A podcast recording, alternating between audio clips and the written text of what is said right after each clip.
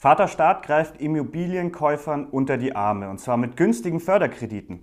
Wo es Förderung gibt, wie viel drin ist und was ihr dafür tun müsst, darüber sprechen wir heute mit der Bialo-Fachautorin in Sachen Immobilienfinanzierung, Annette Stein.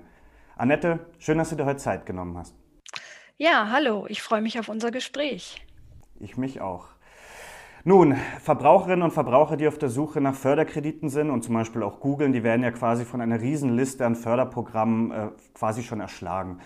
Äh, kannst du mal kurz in zwei, drei Sätzen erklären, welche Arten von Förderungen es gibt und wo sich Verbraucherinnen und Verbraucher hinwenden können?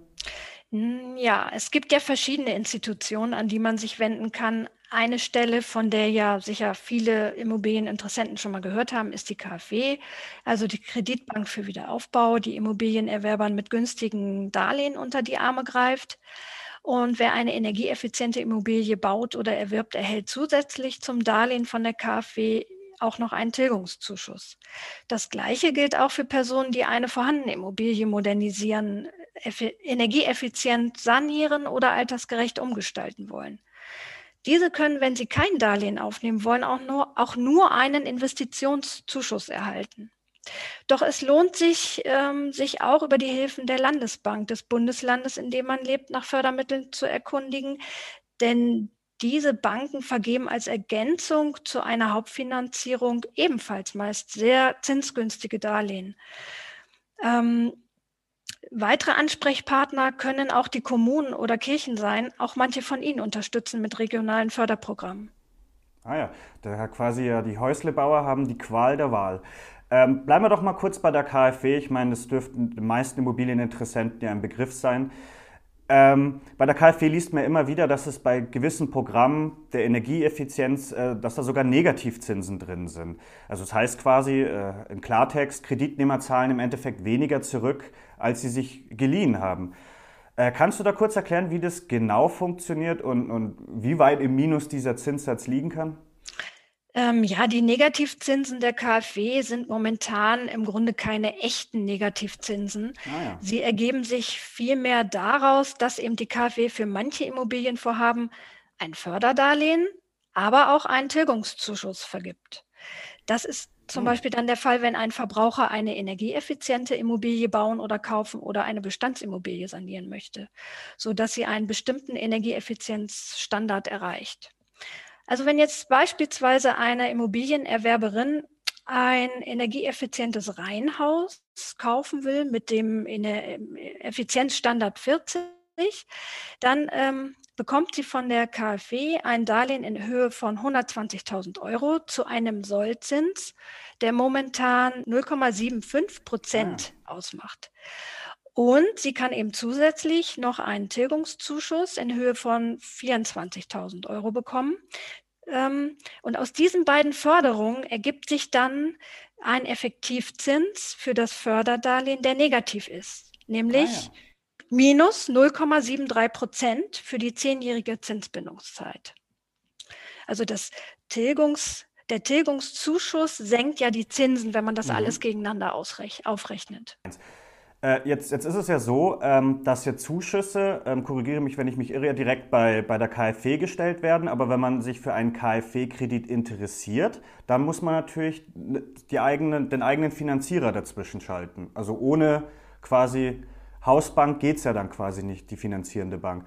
Ändert sich da jetzt was auch bei der Bundesförderung für, für effiziente Gebäude, weil du gesagt hast, äh, die muss direkt bei der BAFA äh, beantragt werden? Ja, also das direkt beantragen bei der BAFA äh, bezieht sich nur auf Investitionszuschüsse. Also wenn ich kein Darlehen bei der KfW aufnehmen möchte. Möchte ich hm. das aber tun, dann läuft es weiterhin wie bisher auch. Also dann brauche ah, ja. ich ähm, eine Bank, also mein Kreditinstitut, das mir ansonsten die Hauptfinanzierung ermöglicht. Und dieses stellt dann eben für mich auch den KfW-Antrag. Ähm, ja, und das ist ja so, dass die, die ähm, finanzierende Bank auch die Zahlungsfähigkeit des Darlehensnehmers einschätzt und das Gesamtvorhaben prüft. Und deswegen stellt sie eben auch, auch den, den Antrag für das KfW-Darlehen. Nimmt quasi der KfW so ein bisschen die Arbeit ab.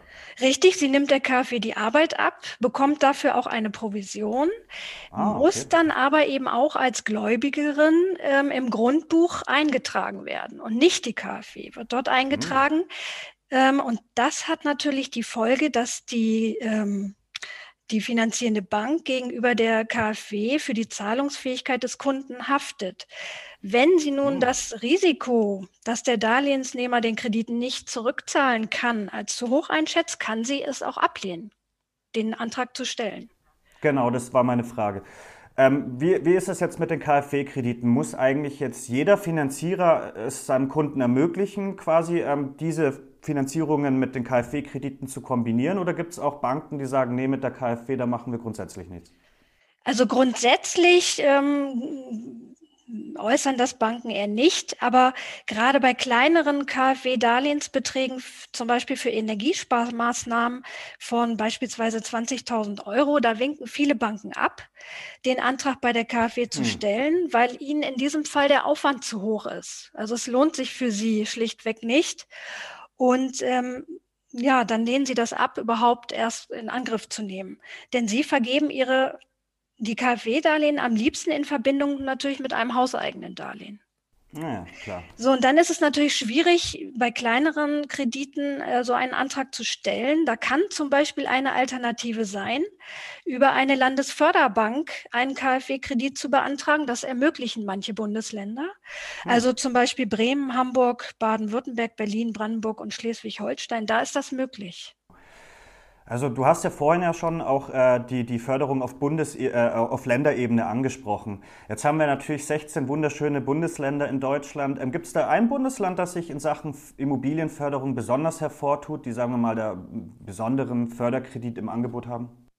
Also das lässt sich schwer sagen, denn wie attraktiv die Förderung ausfällt, hängt ja von verschiedenen Faktoren ab. Zum einen spielt der Darlehenszins eine Rolle, zum anderen wirken sich aber auch darüber hinaus anfallende Kosten wie Verwaltungsgebühren und Bearbeitungsgebühren aus und ob die Bank beispielsweise auch noch einen Tilgungszuschuss bietet. Die Konditionen für die Förderdarlehen gestalten die Bundesländer sehr unterschiedlich aus und deshalb lassen sie sich auch nur schwer vergleichen. Letztendlich ist ein Vergleich äh, auch nicht wirklich sinnvoll oder hilfreich, denn Immobilienerwerber ähm, können nur von dem Bundesland, in dem die Immobilie steht oder gebaut werden soll, auch gefördert werden. Also da gibt es keine freie Wahl. Ich muss das hm. nehmen, was mir mein Bundesland bietet. Klar, aber gibt es auch ein Bundesland, das so ähnlich, ich meine, in Bayern ist ja äh, dieses Baukindergeld Plus, wie sich das genannt hat, ja ausgelaufen. Gibt es da in anderen Bundesländern irgendein vergleichbares Programm? Weil das Baukinder Plus war ja schon sehr attraktiv für bayerische Familien. Ja, also meiner Meinung nach ist Bayern das, das einzige Bundesland gewesen, das so ah. etwas geboten hat. Äh, zum Beispiel in Niedersachsen ist es zurzeit so, dass ähm, dort ein Förderdarlehen geboten wird, das in den ersten 15 Jahren zinslos ist. Also es fallen überhaupt keine Zinsen dafür an. Ah. Nach den 15 Jahren allerdings ein marktüblicher Bauzins und das Darlehen ist trotzdem nicht kostenlos, denn ähm, denn es gibt dann jährliche Verwaltungskosten, die zu zahlen sind von 0,5 Prozent des Restdarlehensbetrags. Der verringert sich dann nochmal, wenn die Hälfte des Darlehens getilgt wird oder getilgt ist auf 0,25 Prozent. Aber kostenlos ist so ein Darlehen natürlich auch nicht. Und in diesem Bereich ähm, ist das schon sehr günstig. Also wenn, so, wenn man jetzt die einzelnen Bundesländer vergleicht, ist das schon ein, ein sehr gutes Angebot. Hm, und, und die Voraussetzungen für Verbraucher, welche die erfüllen müssen, die sind jetzt, sagen wir mal, auch jetzt nicht sonderlich unterschiedlich äh, zwischen Bund und Ländern und in den Ländern, zwischen den Ländern. Also, also die, die Voraussetzungen, ähm, es kommt immer darauf an, was für eine Art Darlehen beantrage ich? Denn viele Mittel werden ja im Rahmen der Wohnraumförderung vergeben. Das sind Programme, die sollen, die eben zum Ziel haben, auch Haushalten mit eher geringen oder bis mittleren Einkommen und eher geringer Eigenkapitalquote zum Eigenheim zu verhelfen. Bei hm. diesen Programmen gilt es eben besonders, dass da ähm, Voraussetzungen erfüllt werden müssen. Ähm, da gibt es dann, da, da gelten dann Einkommensgrenzen, die der Haushalt nicht überschreiten darf. Und auch der Wohnraum darf eine gewisse Größe nicht überschreiten oder es wird nur eine bestimmte Quadratmetergröße gefördert. Dazu kann es aber auch noch weitere Auflagen geben, also je nachdem, was ich mit dem Darlehen machen will. Zum Beispiel, wenn ich jetzt ein eben energieeffizientes Gebäude ähm, erstellen möchte, muss ich das ja auch nachweisen. Das sind dann eben weitere Auflagen. Also man kann sich quasi jetzt nicht äh, vom Bund und Ländern seine Luxusvilla äh, genau. fördern lassen. Also okay. Paläste werden, werden nicht gefördert. Tja, ihr habt es gehört, keine Paläste für euch lassen sich äh, auch solche Förderungen kombinieren? Ich weiß, jetzt wird es ziemlich komplex, aber man kann ja seine eigene Baufinanzierung auch mit einem KfW-Kredit äh, äh, verbinden. Kann man jetzt quasi auch eine Länder, einen Länderförderkredit mit, sagen wir mal, einem Bundesförderkredit kombinieren? Gibt es sowas? Kann man sich da quasi mehr aus dem Topf holen?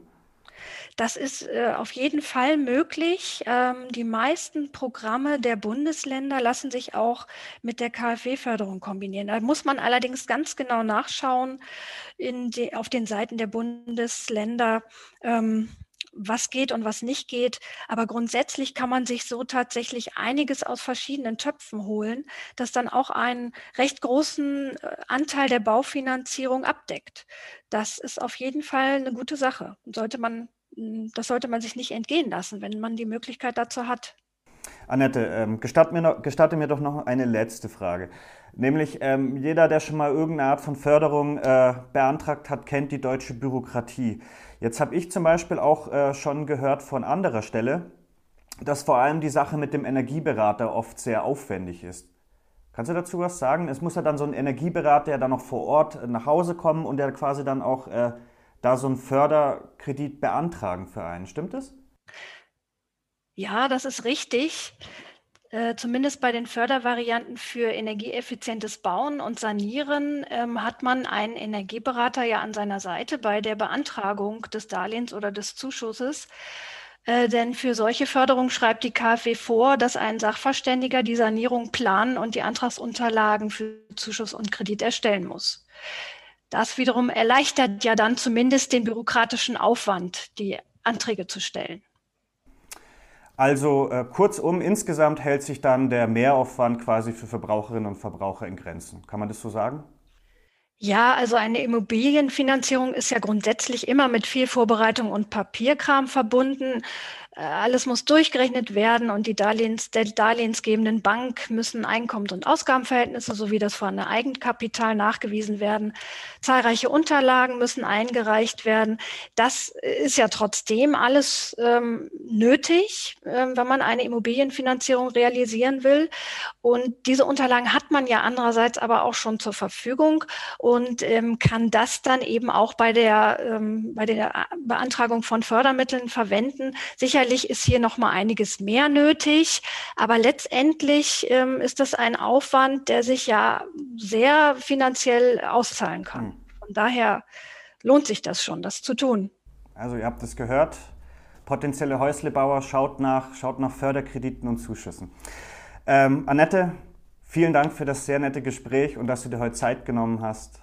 Vielen, vielen Dank. Ja, gerne. Dankeschön. So, das war's doch schon wieder für diese Ausgabe. Ähm, für weitere spannende Ratgeber von der Annette rund um das Thema äh, Immobilienförderung schaut doch mal unten in die Beschreibung. Übrigens, nächste Woche ist unser Thema Haushaltshilfen und wann die gesetzliche Krankenkasse die Kosten übernimmt. Also abonnieren lohnt sich. In diesem Sinne, vielen Dank fürs Zuhören.